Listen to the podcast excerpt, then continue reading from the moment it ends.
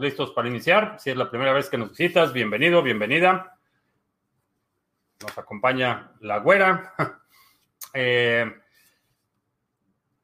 como el nombre del canal lo indica, hablamos de Bitcoin, criptomonedas, activos digitales y ah, algunos temas de política económica y geopolítica que impactan tu vida y tu patrimonio.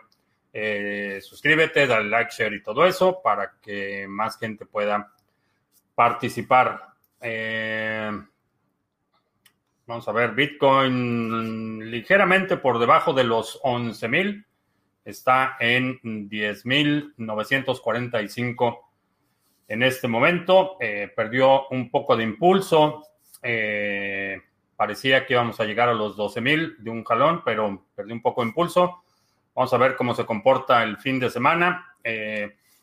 El precio, a pesar del anuncio de MicroStrategy de eh, la compra de 17 mil bitcoins para agregar a su hold, que ya se acerca a los 450 millones de dólares, casi 450 millones de dólares, el precio no se vio impactado. Eh, compro eh, Ethereum o vendo, no lo sé si estás en pérdida, diría no vendas, espérate a que se recupere el precio y después vender. Si no tienes, eh, en este momento yo no lo compraría. Eh, Geo Rubik, eh, buenas tardes, noches. Pepon Hill en Lomas Verdes, en el Estado de México, saludos. Christopher en Ciudad Satélite. Eh, ¿Cómo me puedo unir al Discord? Eh, no sé a qué Discord te refieres. Tenemos uno que es de los participantes del grupo que tenemos de la Estrategia 2020. Ese es un grupo cerrado, no está abierto al público. Y hay otro Discord para el pool de Sargachet. Eh, si te refieres a ese, no sé si Tony vaya a poner el link aquí en el chat o si lo contactas directamente. Eh, también hay un, canal de Telegram para los interesados en el pool. Eh, Alex en Vallarta, saludos. ¿Qué opino de Uni? Eh, Uni es el token que repartió, está repartiendo Uniswap el exchange descentralizado basado en Ethereum. Eh, mucha gente que había eh, básicamente utilizado ese, eh, la plataforma de Uniswap está teniendo un airdrop de la moneda Uniswap. La moneda también ya fue listada por Binance. no creo que tenga una ventaja competitiva sostenible. ese tipo de proyectos, como lo vimos con el sushi, eh, pueden ser replicados eh, relativamente fácil. Y esa es una de las razones por las que creo que eh, Ethereum perdió, perdió su ventaja competitiva. otras plataformas como Ubic, que es un fork de Ethereum, ya ayer anunciaron que van a tener su propia versión de Uniswap. Y creo que en las próximas semanas, en lo que resta del año, vamos a ver muchísimas plataformas que son forks de Ethereum eh, lanzando eh, proyectos similares. Entonces creo que el impacto o esa ventaja competitiva inicial de Ethereum se va a diluir eh, rápidamente. Andrés García desde la dictadura colombiana. Saludos. Ronin en Buenos Aires, CryptoArt. Ah, ¿Qué es el ROA de un pool? Es el, el retorno sobre la inversión. Ah, ¿Qué me parece el proyecto Algorand? Em, no, me, no me acaba de convencer. Uh, Espinosa, ¿cuál considera que sea proyecto fuerte y sustentable aparte de Tesos y Cardano? Hay, hay varios proyectos que creo que tienen potencial, que han hecho avances significativos en términos de, de el desarrollo y la tecnología. Eh, no los considero en mi portafolio, por lo menos pues, proyectos prioritarios. En muchos de ellos hablamos a principio de año. Checa el de los primeros videos de, este año. Hablé de los proyectos eh, que me interesaban y que he estado acumulando a lo largo de este año. Eh, en una reunión en Zoom con unos compañeros de trabajo terminamos hablando de BTC y me pidieron un meetup, algunas recomendaciones para prepararme bien. Eh, sí, ¿qué es bitcoin.co? Eh, ahí tienes, básicamente lo puedes estructurar exactamente igual. 10 eh, puntos y ahí está el material. Lo puedes usar como base para tu presentación. Ah, ¿Por qué mi PC no consigue sincronizar la Dedalus Wallet? Ya lo he preparado, probado todo. Es un i5 con 8 de RAM y SSD de sobra. Checa la configuración de los peers. Puede ser que por ahí tu configuración default no tenga la latencia necesaria para sincronizar el nodo. Eh, checa los peers, empieza por ahí. Eh, G4 Gavi algo, eh, Gavilán, supongo. Gavilán, sí. En Argentina, saludos. En un futuro se podría tener en Uniswap uh, con la liquidez de otras cadenas como las de Cardano, Waves y otras. Sí, creo que van a empezar a, a, a, explotar por todos lados los eh, exchanges como Uniswap.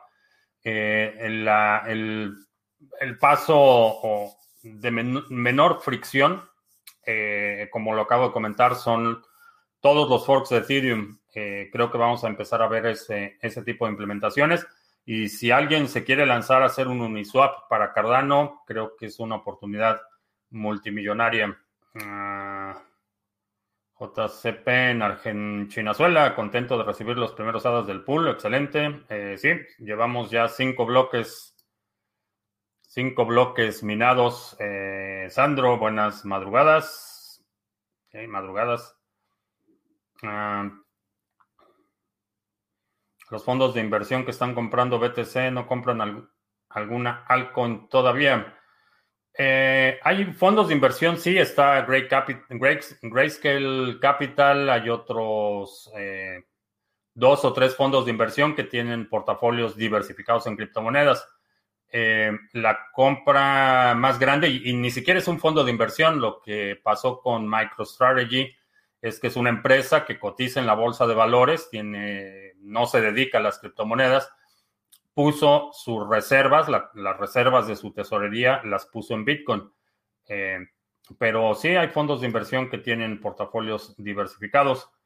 No a ese nivel, eh, no creo que haya ningún eh, fondo de inversión que tenga 500 millones de dólares, pero hay, hay fondos diversificados. Lo importante entender en el sector es que no necesitas esos fondos diversificados. Tú puedes hacer tu propio portafolio, puedes diseñar tu propia estrategia y como no hay barreras de entrada, eh, puedes agregar lo que quieras, puedes hacer la composición que quieras en tu portafolio y tener la custodia de tu propio eh, portafolio. Participar en fondos de inversión, eh, mm, tienes una, le estás dando tu dinero para que alguien más lo administre y creo que eso básicamente neutraliza la parte que por lo menos a mí me interesa más del sector, que es la, autodeterminación, la autocustodia y la desintermediación de los servicios financieros. ¿Cuál me parecen los errores más frecuentes de los traders activos? El, más frecuente es la falta de disciplina. Eh, tratar de crear oportunidades de entrada cuando no las hay y quizá esa es eh, consecuencia de eh, la adrenalina, supongo que eh, se crea al momento de abrir una posición. Creo que no, no respetar tu propia metodología es, es, uno de los principales errores. Y el otro es tratar de incrementar la frecuencia de los trades, tratar de planear en función de necesito tanto dinero a fin de mes, entonces necesito hacer tanto dinero diario y necesito tantos trades diarios. Eh, en muchas ocasiones, demasiados trades eh, son conducentes a errores. A nuestros amigos argentinos les fue mal con el deterioro de su moneda. Ah, para allá van todas las monedas fiat. Sandro, que ya recolectó su huerta. Sí, yo estoy en el proceso de, de ir eh, recuperando las semillas. Tengo semillas de lechugas, tengo las semillas de pimientos, lechugas, eh, lechugas, eh, semillas de cilantro. Ya estoy en ese proceso de terminando de cosechar lo último de la temporada y poniendo semillas para la próxima. Ah, ¿Qué opino de la teoría de que Paul solo, solo Toshi Calder Leroux puede ser Satoshi Nakamoto? Ni idea de quién es. Nunca había escuchado de él. Eh, como veo a Son de Tron, es parte de la mafia china. Es un excelente mercadólogo, muy bueno para las relaciones públicas, pero no es santo de mi devoción, por decirlo menos. Podría existir un proyecto que trate de abarcar varias cadenas, es decir, que Uniswap salga con un proyecto para hacer eso. Eh, no creo que lo veamos como un spin-off de Uniswap, pero esos son los swaps atómicos. Precisamente de eso se tratan, de la eh, eh, conectividad entre cadenas y creo que sí, vamos a ver, vamos a ver proyectos de ese tipo. Probablemente no generen el nivel de euforia y entusiasmo que está generando Uniswap porque ya cuando hablamos de un mercado de eh, activos un poco más establecidos, el perfil de participantes va a ser distinto a lo que estamos viendo en DeFi en, general y en Uniswap y Sushi y esos proyectos en particular. Ah, ¿Sería posible que la empresa creadora de un token alcance valores astronómicos en el mercado, pero sus tokens no? Es una posibilidad remota, pero sí podría ser. Podría suceder siempre y cuando su principal actividad no esté eh, vinculada permanentemente a la emisión del token. Eh, lo hemos visto, por ejemplo, con el, famoso token que iba a lanzar Telegram. Eh, lo vimos con... ¿Qué otra empresa iba a lanzar? Um, no recuerdo qué otra empresa lanzó, pero son empresas que ya están establecidas, lanzan sus tokens, pero su modelo de negocio no está eh, directamente vinculado a la emisión del token. Ah, ¿Cuántos días demora en ganar hadas después de delegar? 21 días. Son. Cada época dura 5 días. Eh, sí, 21 días. 400 Uniswap token directo a Sargachet, excelente. Tengo Yoroi en mi celular y tengo ADA, que es el ID de stake del pool. No sé qué es. Es como identificas al pool. Cuando estás haciendo el proceso de delegación, te va a preguntar a qué, eh, a qué pool le quieres delegar. Y ahí es donde pones el ID. Y el ID lo, lo obtienes aquí en adapools.org. Ah, buscas Sarga y este es el ID del pool. Este es el ID del pool. Ahí lo obtienes. Quitar mi cara porque este es el ID del pool. Con ese ID ya el protocolo sabe que es a este pool al que le quieres delegar. Si es que le quieres delegar a este pool, si quieres delegarle otro pool, buscas el ID de la misma forma. Por cierto, a, propósito de delegación, vamos en 8.44 millones de ADA delegado y 7.8 activo, así es que espero que en los próximos epochs eh, se ponga muy interesante. Como veo a Kusama, me parece es demasiado difícil de entender. No sé qué es Kusama, no lo, he checado, pero eh, cosas que son complicadas o que no entiendes, no inviertas. Esa es una eh, la forma más fácil de perder dinero es que inviertas en cosas que no entiendes. Si no lo entiendes, no pongas dinero. Y, no tiene nada malo con no entender, no estoy ningunando nada. Por ejemplo, hay sectores de la economía en la que no voy a poner dinero porque son sectores que no entiendo. Por ejemplo, estaba teniendo una conversación en días recientes y me estaban hablando del incremento del 40% en los futuros de la madera, la madera para construcción, los futuros han incrementado, se han incrementado en un 40% la madera es un negocio que no, no, digo, entiendo lo básico, pero no sé cómo opera, no sé cuáles son sus fundamentales, no tengo ninguna experiencia, entonces no voy a poner dinero en algo que, que no entiendo. Y la recomendación general es que si por alguna razón no entiendes en qué es lo que estás invirtiendo, no es una inversión para ti. Yo no acabo de entender los Uniswap. ¿Será que no los he estudiado? Eh, sí, es, el concepto de Uniswap es, muy sencillo. Eh, es un contrato en el que puedes depositar monedas, cualquier token RC20, y se establecen intercambios. Es un exchange descentralizado en el que puedes cambiar un, token RC20 por otro eh, sin intermediarios. Entonces, no, no, tienes los problemas que tienen los exchanges, por ejemplo, para listar activos, que si tienes un token que no está listado, no tiene liquidez, aquí eh, soportan cualquier token ERC20. Entonces, eh, puedes hacer el intercambio lo que quieras. Ese es el concepto fundamental. Es un, es un exchange controlado por un contrato y puedes intercambiar cualquier token ERC20. Eh, esa es la ventaja que creo que no es una ventaja competitiva sostenible y en términos de, de usuario, eh, para mucha gente le va a dar lo mismo si es Uniswap o es cualquier otra cosa. Entonces, no tienen ni muchos elementos de retención. Eh, están tratando de hacer eso ahora con el token, pero cualquier otra persona que o cualquier otro grupo de personas que haga exactamente lo mismo va a tener una posibilidad enorme en términos de, la competencia. No veo ningún atributo o cualidad de Uniswap que lo haga eh, eh, generar lealtad entre los usuarios. Y lo acabamos de ver con el sushi, que, fue una copia exacta de Uniswap. Eh, estaba Uniswap, copiaron el sushi, le pusieron un token y fue una desbandada enorme de usuarios de Uniswap. Por eso Uniswap, en, como reacción a, la copia del sushi, eh, creó su propio token y ahora lo está repartiendo. Entonces, cualquier persona que copie el modelo de Uniswap y le ponga un token y el token tenga cualquier ventaja, la gente se va a ir para allá. No veo que tenga una ventaja sostenible.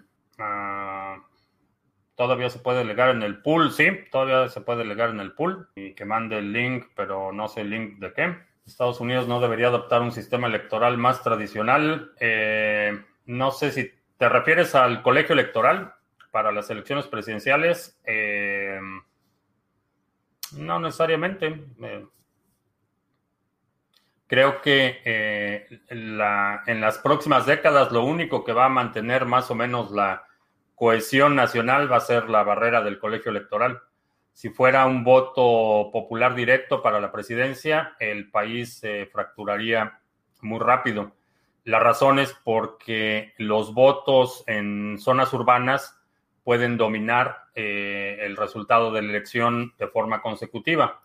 Eso dejaría a las zonas más rurales eh, mucho más marginadas y veríamos una diferencia eh, enorme entre eh, la cultura y los valores de las zonas rurales y las zonas urbanas. Entonces, sería una trayectoria de confrontación que por lo menos manteniendo el colegio electoral se puede minimizar un poco el impacto de eso. Pero sí, llama la atención que aunque Estados Unidos ha sido el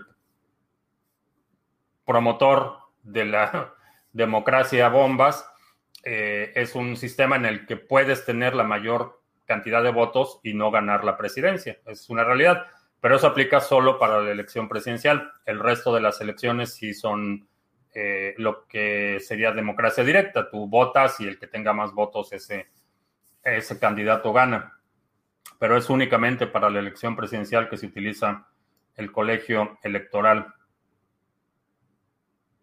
Uh, Mr. Revilla, contento por recibir los primeros 70 pesos mexicanos del pool. excelente. Ah, ya está aquí nuestro chairo de cabecera. ¿Por qué subió el precio del NIO? ¿Alguna explicación? Eh, no. Eh, no he visto ningún anuncio que justifique el incremento en el precio. ¿Creerías que sería arriesgado tener el 80% del capital de una persona en BTC? Eh, no, no lo vería arriesgado. No se lo recomendaría a nadie, pero... Y la razón por la que no se lo recomendaría es porque aun cuando eh, estoy convencido de que eventualmente Bitcoin va a dominar como activo de reserva de valor, no conozco las prácticas y no puedo responder por, por la custodia de ese Bitcoin. Entonces, por eso es que no lo recomendaría, pero en, muchas circunstancias y, nuestros amigos en Argentina, en Venezuela y próximamente en Venezuela del Norte eh, se han dado cuenta que, que, lo más arriesgado es tener tu moneda local. Eh, ¿Cuándo nos vas a introducir al mundo DeFi? Eh, nada más que termine mi proyecto de Chairocoin, que va a incluir la, la rifa de un avión. Entonces ya tú serás el primer embajador del Chairo DeFi. Aquí Rubik, eh, le veo futuro Stellar.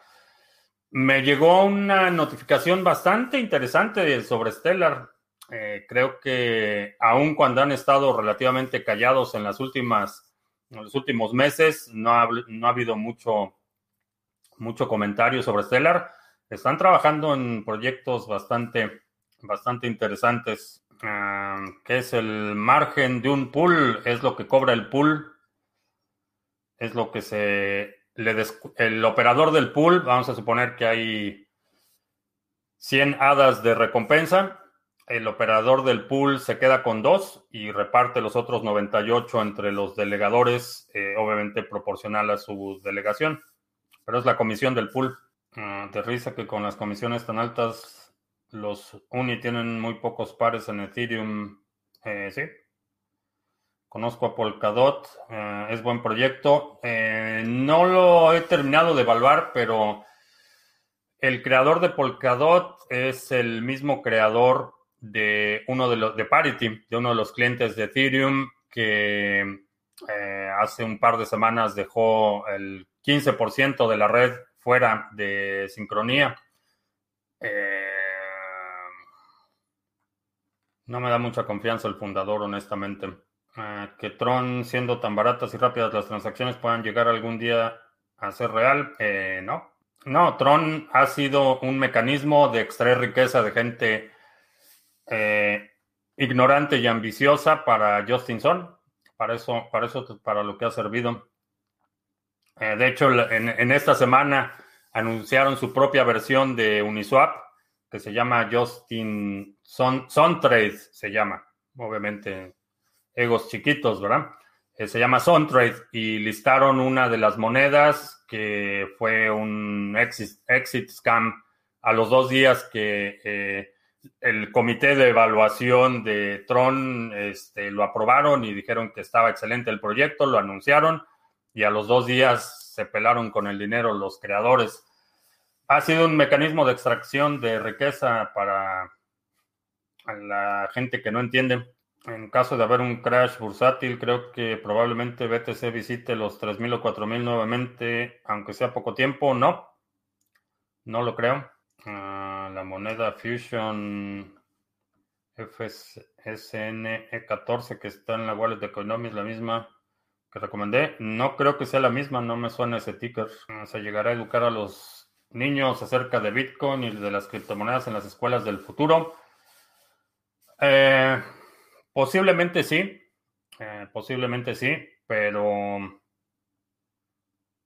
no esperaría que alguien más lo haga. Si tienes hijos en edad escolar, manos a la obra.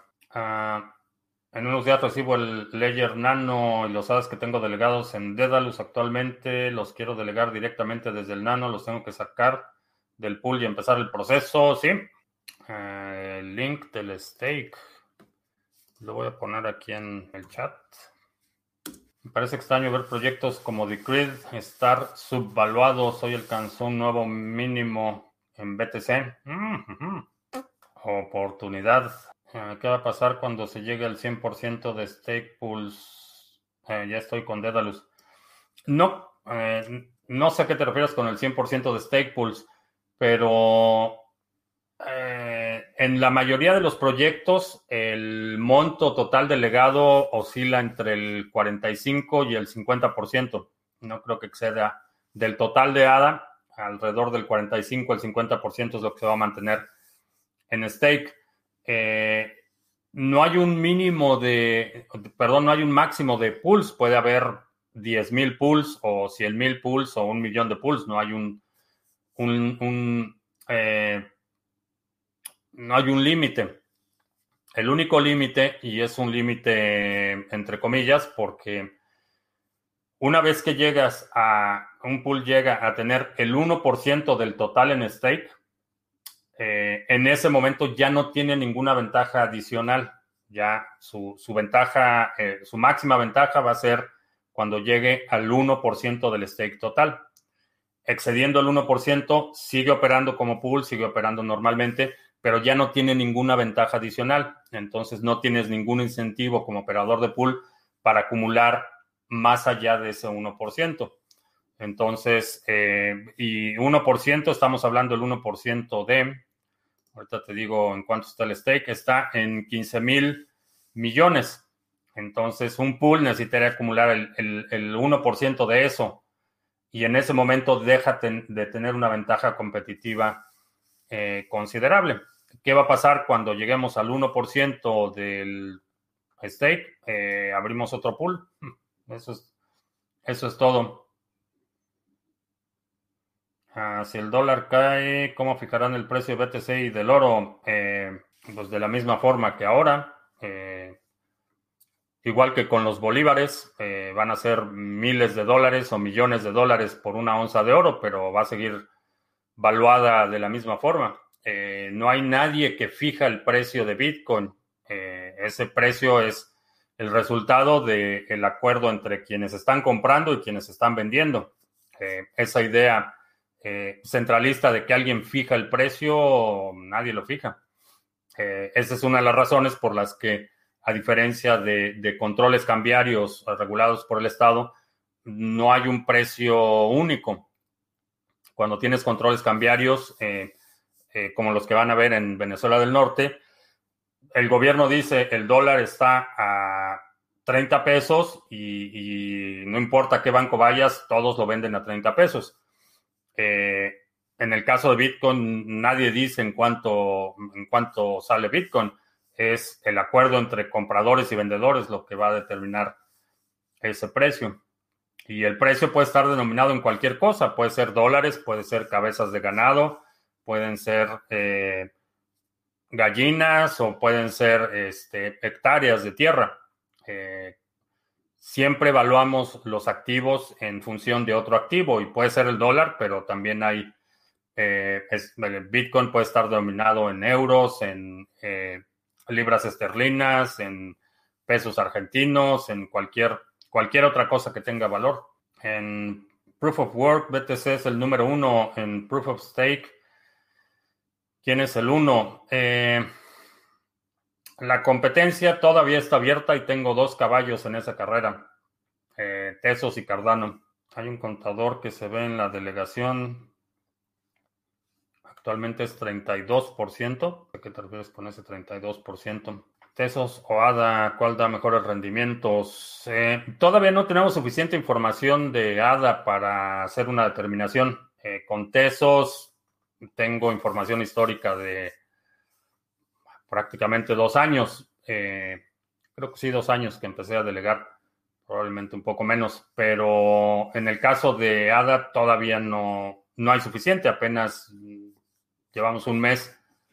Eh, sí, se activó en agosto, apenas llevamos un mes con, el staking, entonces todavía no hay suficiente información. Ah, quiero montar un sitio web sí ¿Qué servicio de hosting te recomiendo? Eh, puedes utilizar. Eh, ¿Quién tiene servicios de hosting? Eh, si vas a, hostear una aplicación, LunaNode es una buena alternativa. si no, por ejemplo, Namecheap acaba de anunciar que ya integró BTC Pay Server, entonces ya puedes pagarles con Bitcoin a Namecheap. Los pesos argentinos no tienen valor. Ah, cuando creo que Cardano implementará los contratos inteligentes. Eh, ya están. Ya está la plataforma de Bluetooth. Tienen un sandbox bastante interesante en el que puedes eh, experimentar, básicamente.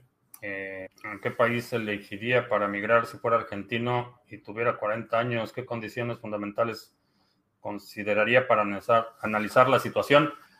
En este momento, eh, desafortunadamente, tus opciones son más limitadas. para la mayoría de la gente, en este momento, la opción de la migración es empieza por los países a los que puedes migrar. Ya no estás en una instancia en la que te puedes dar el lujo de elegir.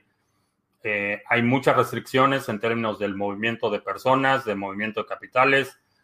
Eh, los países, hay, obviamente, cuando, cuando, se cuando se exaltan los ánimos, eh, la gente tiende a ser mucho más hostil hacia los extranjeros entonces, el panorama para migrar en este momento no es tan amigable ni siquiera como era el año pasado. Eh, entonces, empieza por evaluar a dónde puedes migrar y empieza por dónde tienes vínculos, ya sea familiares o de negocios. Esas serían las, las alternativas más viables, pero no, estamos ya en un momento que aún teniendo dinero puedas decir, voy a migrar a este país. Mm, ah, no está tan fácil la situación. Si no puedes migrar, eh, checa eh, la residencia virtual en Estonia. Si no puedes sacar, salir de tu país, por lo menos saca tu dinero de tu país. Eh, puede haber un escenario que el dólar se devalúe, pero también se devalúe el BTC y el oro.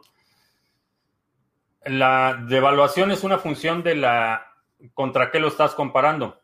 Eh, el dólar se sigue devaluando y se ha estado devaluando. Y si lo comparamos con una Big Mac, el dólar se ha estado devaluando consistentemente desde 1971. Eh, se han devaluado las Big Macs, eh, no exactamente, en términos de calidad nutritiva sí, pero no en términos de precio. En, términos de precio han estado subiendo. Entonces, puede perder valor Bitcoin eh, con respecto al dólar, sí, puede ser. Con respecto al oro, mm, no lo creo.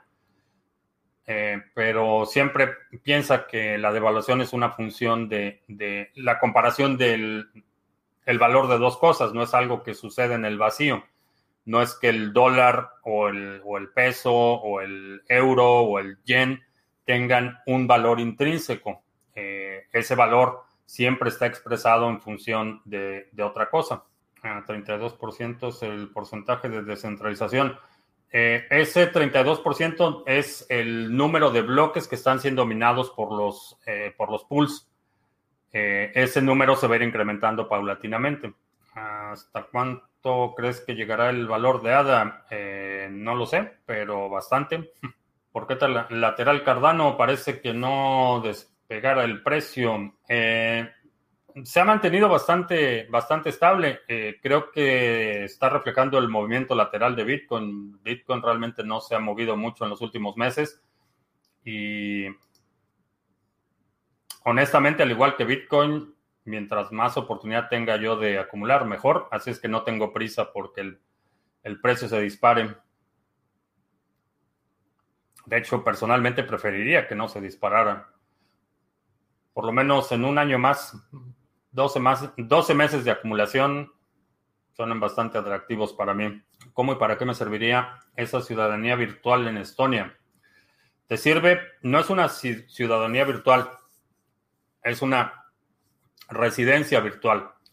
Y para lo que te sirve es para que puedas establecer una empresa en Estonia, que esa empresa sea la custodia de todos tus activos, aun cuando tú recibas algún beneficio, algún pago de esa eh, empresa que tengas que declarar localmente en, tu país, eh, sigues teniendo la, ventaja del el arbitraje del tipo de cambio. Puedes tener cuentas denominadas en euros, puedes tener todos tus activos eh, controlados por una empresa fuera del alcance, fuera de las garras bolivarianas de tu gobierno local. Entonces, de esa manera te proteges. Ahora, de la confiscación de casas, esa no te vas a poder proteger el único recurso, y esto ya es un esquema legal mucho más complejo, el, recurso para proteger activos de, confiscación en, un país es que la, empresa en Estonia sea la propietaria o la beneficiaria del usufructo del inmueble. Entonces ya te da un recurso para que una entidad eh, internacional pueda hacer un reclamo al gobierno de México. Ya no voy a hablar mucho más porque, porque, porque no, pero, pero básicamente te permite establecer una entidad fuera de, del alcance jurisdiccional de tu país que pueda tener eh, derechos eh, de reclamos sobre bienes que están físicamente en el país. Ese es, no es garantía de que no te lo van a confiscar, pero es, es una protección adicional. Los gobiernos eh, bolivarianos y en general son tendientes a evitar la fricción con gobiernos en el extranjero. Entonces, si tú, si tu empresa está establecida en Estonia, eh, tienes, por ejemplo, la posibilidad de solicitar que el gobierno de Estonia inicie un reclamo si una empresa de Estonia está siendo afectada por una medida arbitraria local. Te puede, es una medida de protección de tu, de tu patrimonio. Eh, obviamente te, puede, te permite establecer una empresa, tener eh, desarrolladores, pagar nóminas y todo eso en un entorno fiscal eh, mucho más razonable que lo que ofrece la mayoría de los países en Latinoamérica. Ah, podrías visitar al primo Juan con esa residencia. No, eh, no, te, no te da ningún derecho o privilegio para que vivas en Estonia. Es una residencia virtual. Si quieres visitar Estonia, eh, vas a tener que cumplir con la regulaciones migratorias que corresponden a tu país. En algunos países, eh, para visitar la eurozona necesitas tener visa, en otros, vaya, cada, cada país tiene distintos requisitos. Eh, cazador de ruidos, feliz con mis 400 UNI que ya cambié por más BTC, excelente. Eh, Minerium Token es scam. me parece que sí. Si no mal recuerdo, Minerium es lo que están promoviendo los mismos que estaban promoviendo Arvistar. Parece que sí. Ideas de negocio para Swap en Cardano. Eh, pues esa es la idea de negocio. No sé qué más eh, puedo comentar al respecto. Ese es el negocio. El negocio es que lances tu versión de Uniswap en Cardano. Ese es el negocio. No veo lucrativo tener algo de Ethereum mientras se define un buen ganador en los smart contracts en los próximos años. Puede ser, puede ser. Eh, si ya tienes Ethereum, no lo vendería en este momento. Eh, si estás en pérdida en Ethereum, no lo vendería, pero en este momento no compraría Ethereum. Esa es, esa es la diferencia. Ah, no es preocupante que Tesos esté en el mismo precio eh, de, abril en dólares cuando BTC estaba por debajo de los 7000. no sigo mucho el precio de los activos en, en dólares. Mi objetivo no es, no es acumular dólares. Y creo que esa conversión de, activos a dólares puede eh, ser conducente a errores de juicio. Mi, objetivo principal es la acumulación de Bitcoin.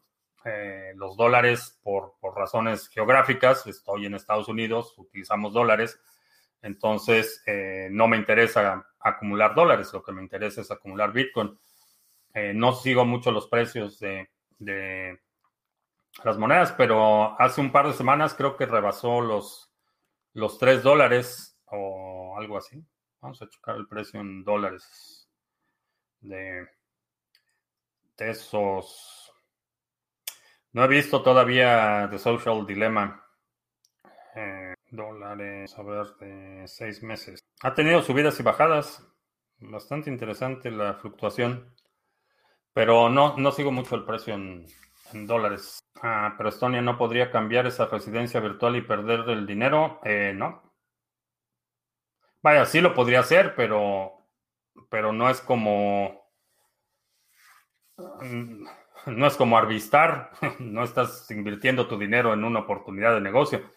Estás estableciendo una relación con un banco y si por alguna razón la, la ley cambia, el banco te va a notificar y te van a dar el recurso para que canceles tus cuentas o hagas los cambios necesarios, eh, no te van a, no se van a desaparecer con tu dinero como los de Arvistar. Mm, ¿Qué opino de inversiones en Monero? Mm, no sé, como reserva de valor nunca me ha convencido Monero. Eh, siempre es bueno tener algo.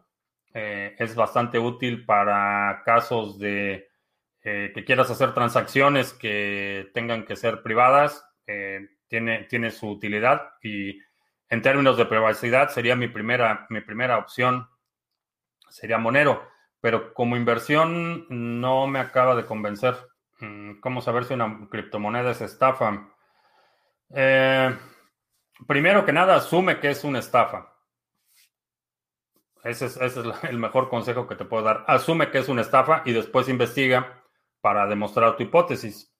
Eh, si tomas ese curso de acción, eh, vas a estar protegido. Generalmente cuando te ofrecen algo a cambio de nada, cuando realmente no están resolviendo un problema, cuando te incentivan para que convenzas a otra gente que utilice esa moneda, eh, son algunas de las, de las formas. Y también la distribución de la moneda. Eh, quién la creó, cómo la creó, quién la controla, son algunos indicadores de que puede tratarse de una estafa. Anuncios, sí, anuncios. Ah, mencionábamos el pool. Si tienes ADA y quieres ponerlo a trabajar, tenemos ya el pool oficial del canal, es el pool Sargachet.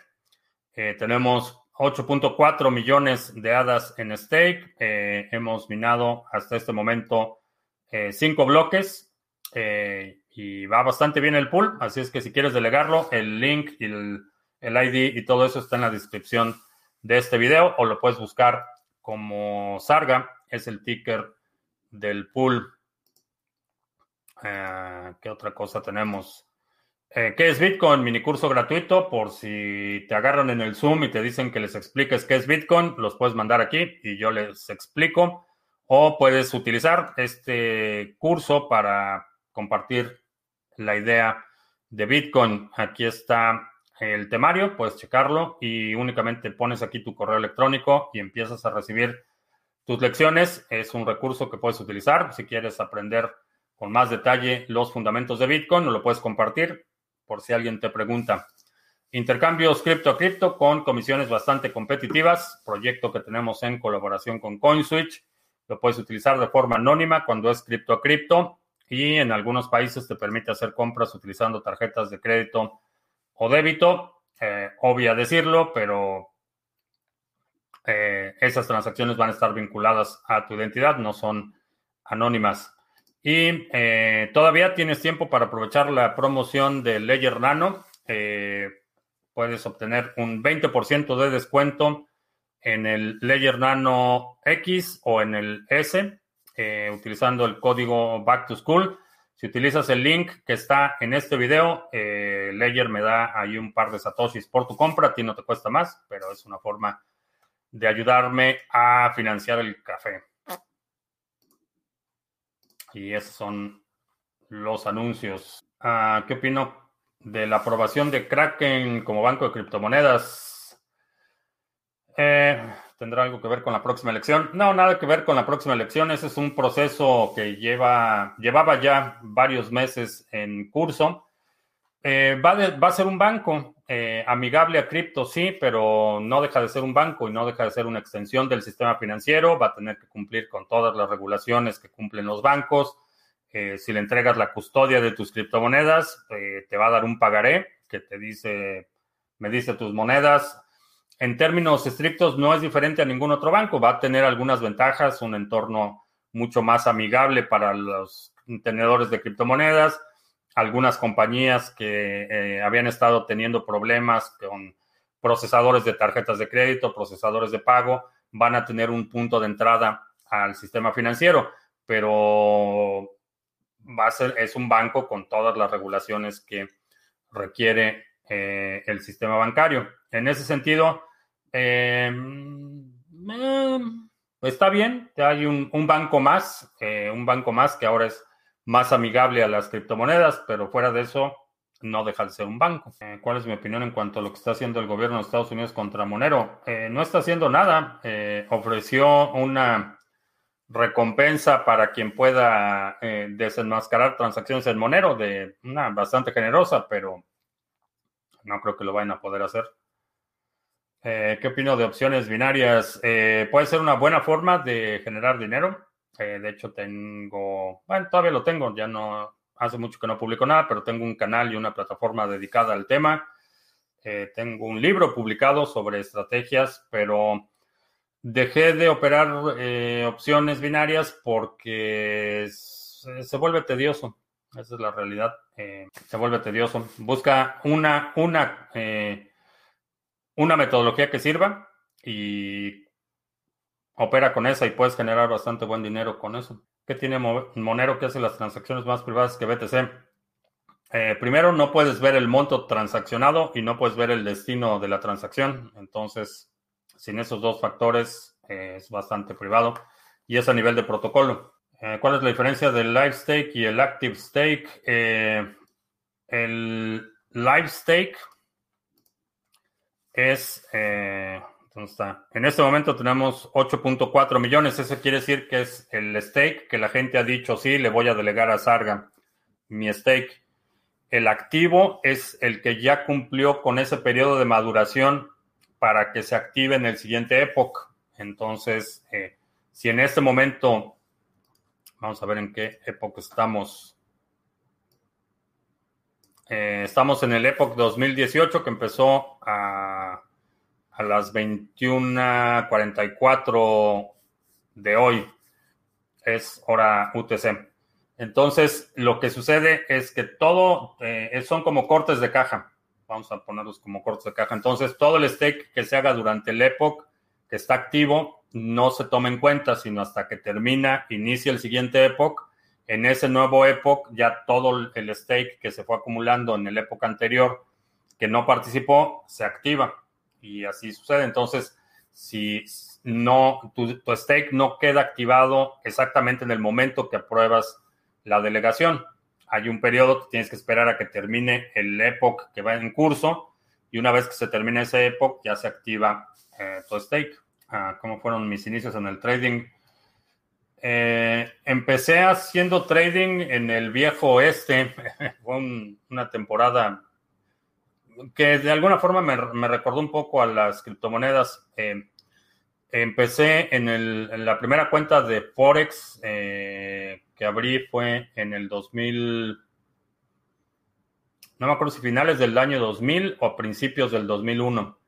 Eh, y era una temporada en la que Forex era relativamente nuevo y lo mismo que vemos en las criptomonedas, eh, muchísimas estafas, gente eh, dando señales de Forex, haciendo grupos privados, este, manejando cuentas ajenas, un, el viejo este de Forex, pero empecé, eh, y de hecho todavía tengo esa cuenta, la misma cuenta en Forex, pero desde el 2001 los países al ver cómo las criptos están creciendo con las stablecoins no bajarán las comisiones tan caras entre países como los giros internacionales. No, no lo creo. Ah, ¿Has pensado implementar el pago de los seminarios en cómodas en cuotas mensuales? No. Ah, ¿Por qué esos tokens de Ethereum se valorizan tan rápido si hay dinero real? Por la euforia producen euforia. Hay un efecto que, en el sector le llamamos FOMO, que es Fear of Missing Out. Eh, te da miedo quedarte afuera de la oportunidad, empiezas a ver que todo el mundo empieza a hablar de este token, que es el token del momento y que yo tuve ganancias de quién sabe cuánto por ciento con este token. Entonces se genera esa euforia y, eso es lo que empuja el precio. esa euforia no es sostenible. Entonces cuando se empieza a desgastar la euforia, eh, empieza a disminuir, eh, los precios se desploman y empieza el siguiente ciclo, a veces con el mismo token o con el siguiente token que es el próximo Bitcoin y el nuevo Bitcoin y, va a ser mejor que Bitcoin o, o, el nuevo Uniswap o mejor que Uniswap, eh, Uniswap con tokens y, Uniswap con tokens y, fotografías y etcétera. Entonces, eh, esa máquina de hype para la que, o de hipérbole, para la que Justin Son es muy bueno, es lo que mantiene eh, esa euforia.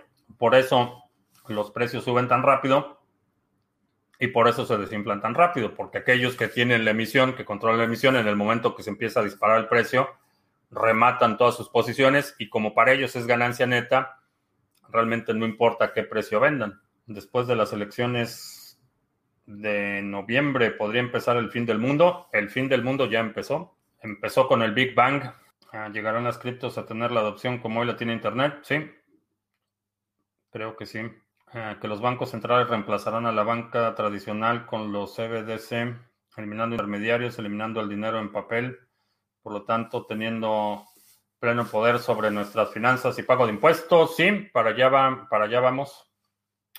Si no, si no los bancos centrales directamente, lo que van a hacer es eh, conglomerados. Vamos a ver una fusión de, de, los que ya de por sí son megabancos y va a haber, para efectos prácticos, un duopolio de bancos. Van a ser dos entidades que puedan controlar eh, toda la banca comercial y el gobierno va a tener eh, mano en la vigilancia de los eh, pagadores de impuestos si Bitcoin por algún ataque o hackeo llega a morir, ¿cuál sería mi plan B? A lo mejor escribiría una novela de cómo perdí hasta la camiseta con Bitcoin y será un bestseller. y doy conferencias de cómo perdí todo en Bitcoin. Tengo muchos talentos, tengo muchas habilidades, sé hacer muchas cosas, realmente es algo que no me, no me, no me quita el sueño. Eh, puedo hacer muchas cosas. Si por alguna razón Bitcoin llegara a morir,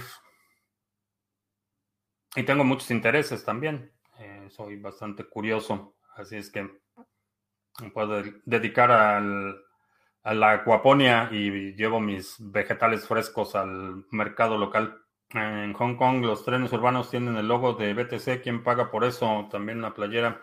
Eh, no sé quién está pagando por esos. Eh, creo que hay un, eh, la fundación local de, Bitcoin lo está haciendo. Hay muchas ciudades en las que los meetups o se organizan o tienen grupos, organizaciones locales y son los que hacen ese tipo de, de campañas. ya están funcionando Bankia y Caja, Bank. Lo que digo de conglomerados. Sí, lo que vamos a ver es una, un agregado de bancos y van a ser a lo mejor dos bancos. En cada país vas a tener la opción de dos bancos y esos dos bancos van a tener eh, la correa muy corta por parte del Banco Central. Pero el objetivo de digitalizar el dinero es el control, no es la eficiencia, no es reducir la fricción, no es facilitarte, es forzarte a que en toda transacción esté metido el gobierno. Esa es, la realidad, a eso se reduce. Eh, obviamente te dicen que es para proteger a los niños de la gente mala y para evitar a los terroristas y para que no tengas que cargar, dinero. La realidad es que es un mecanismo de control y de, vigilancia. Eh, y ya lo vimos, eh, mencionaba, no sé si fue el lunes o martes en la transmisión, que a raíz del problema que hubo con el Tratado de Aguas Internacionales en Chihuahua, los campesinos empezaron a protestar porque ya no les dieron acceso a agua y a esos que protestaron, eh, a los tres días les cancelaron las cuentas bancarias. Ahí está, ahí está la prueba. Me gustaría tener una visión de rayos X para ver cómo nuestro chairo de cabecera hace maromas para justificar eso, pero eh, protestas al gobierno y te cancelan tus cuentas. Y eso va a suceder en todos lados. Ese es, ese es el propósito de la, eh, te dicen que es para reducir el crimen, para evitar el lavado de dinero, que en términos estrictos el lavado de dinero no creo que sea un crimen porque no hay víctima.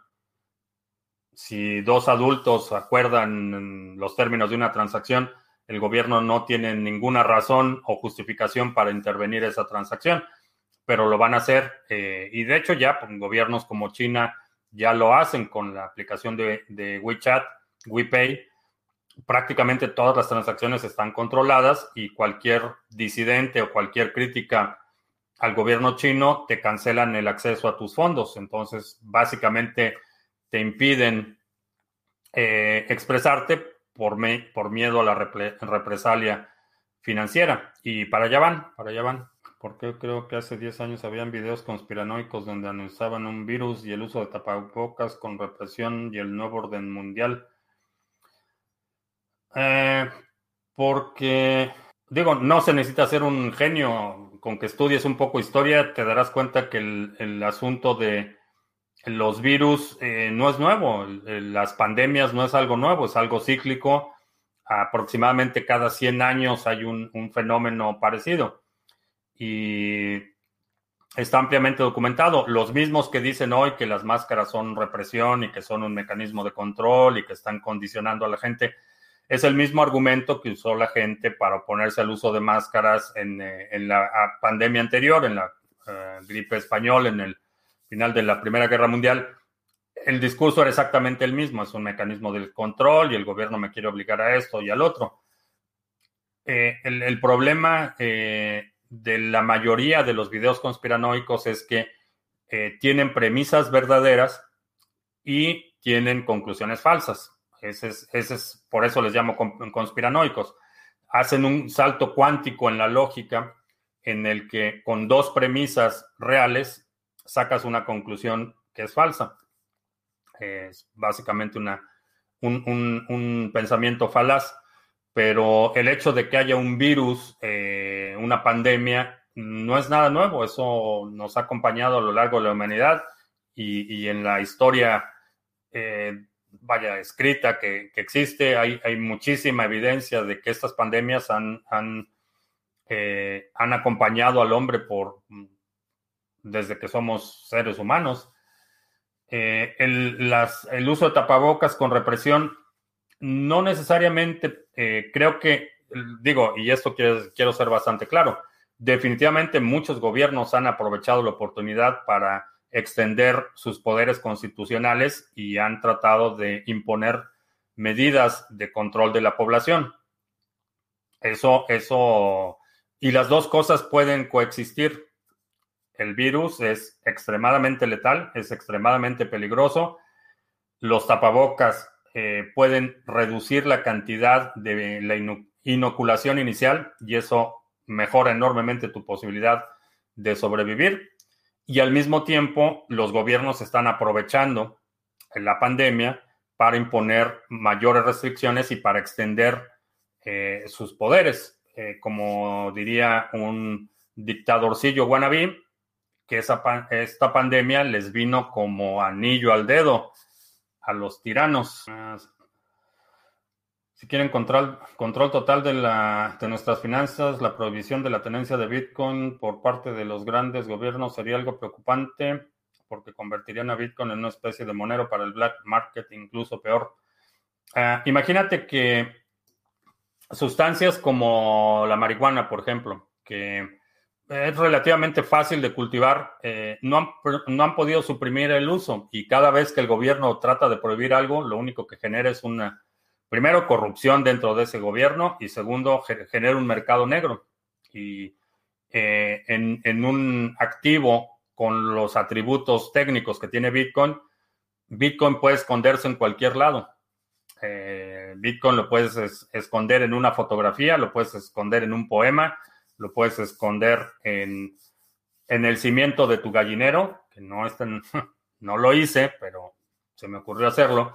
Eh, puedes eh, esconder Bitcoin en, cualquier lado, en un listón, en el cabello, en, un libro, en un tatuaje, lo puedes esconder en cualquier lado.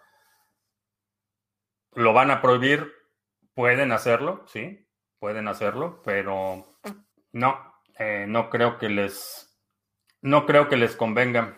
a Nena Rolandini, que no sabes cómo llegaste aquí, pero que está súper interesante. Pues bienvenido, bienvenida. He leído que el CACAS no va a terminar el sexenio. No sé. Eh, no sé si lo vaya a terminar. Lo que sé es que el solo va a dejar el poder con los pies por delante, como lo hizo Chávez. Eso me queda claro. Y nada me gustaría más que estar equivocado, pero cada, cada día que pasa eh, se va cimentando mi convicción de que la única forma que va a dejar del, em, que va a dejar el poder va a ser con los pies por delante, el cimiento de mi gallinero. Sí, fue una idea, se me ocurrió esconder algo ahí, pero, pero no. Después ya, al final no lo hice. Pero ya tengo otra idea. Eh, ¿Crees que sea posible en el futuro establecer estándares de software y hardware de alto nivel, algo como Arduino, para utilizarlo, por ejemplo, con el control de reactores SB para celulares, etcétera.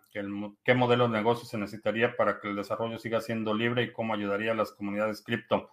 Checa la entrevista que hice con eh, el proyecto Locha, porque es un proyecto muy interesante. Me, llamó la atención porque el software es, es, eh, open source y puedes, que, puedes crear tu propio hardware. Eh, si puedes fabricarlo, puedes reutilizar partes, puedes hacer cualquier cosa y, no tiene restricciones. Entonces, ese modelo en el que el software es libre, es open source y el hardware lo puedes licenciar o lo puedes fabricar o puedes dar soporte, ahí es donde creo que hay una oportunidad de negocio eh, bastante interesante. Eh, sesión el sábado, sí, 11.30 de la mañana, hora del centro para los del 2020. Ya confirmadísimo. Y ya nos pasamos, sí, ya son 8 y 10. Eh, te recuerdo que estamos en vivo lunes, miércoles y viernes, 2 de la tarde, martes y jueves, 7 de la noche. Eh, si no te has suscrito al canal, suscríbete, dale like, share y todo eso. Los domingos publicamos nuestro resumen semanal. Si hay algún segmento de la transmisión de hoy que quieras sugerir para ese resumen, deja un comentario aquí abajo con la marca de tiempo para considerarlo. Eh, ¿Qué otra cosa? Creo que ya. Por mi parte es todo. Gracias. Ya hasta la próxima.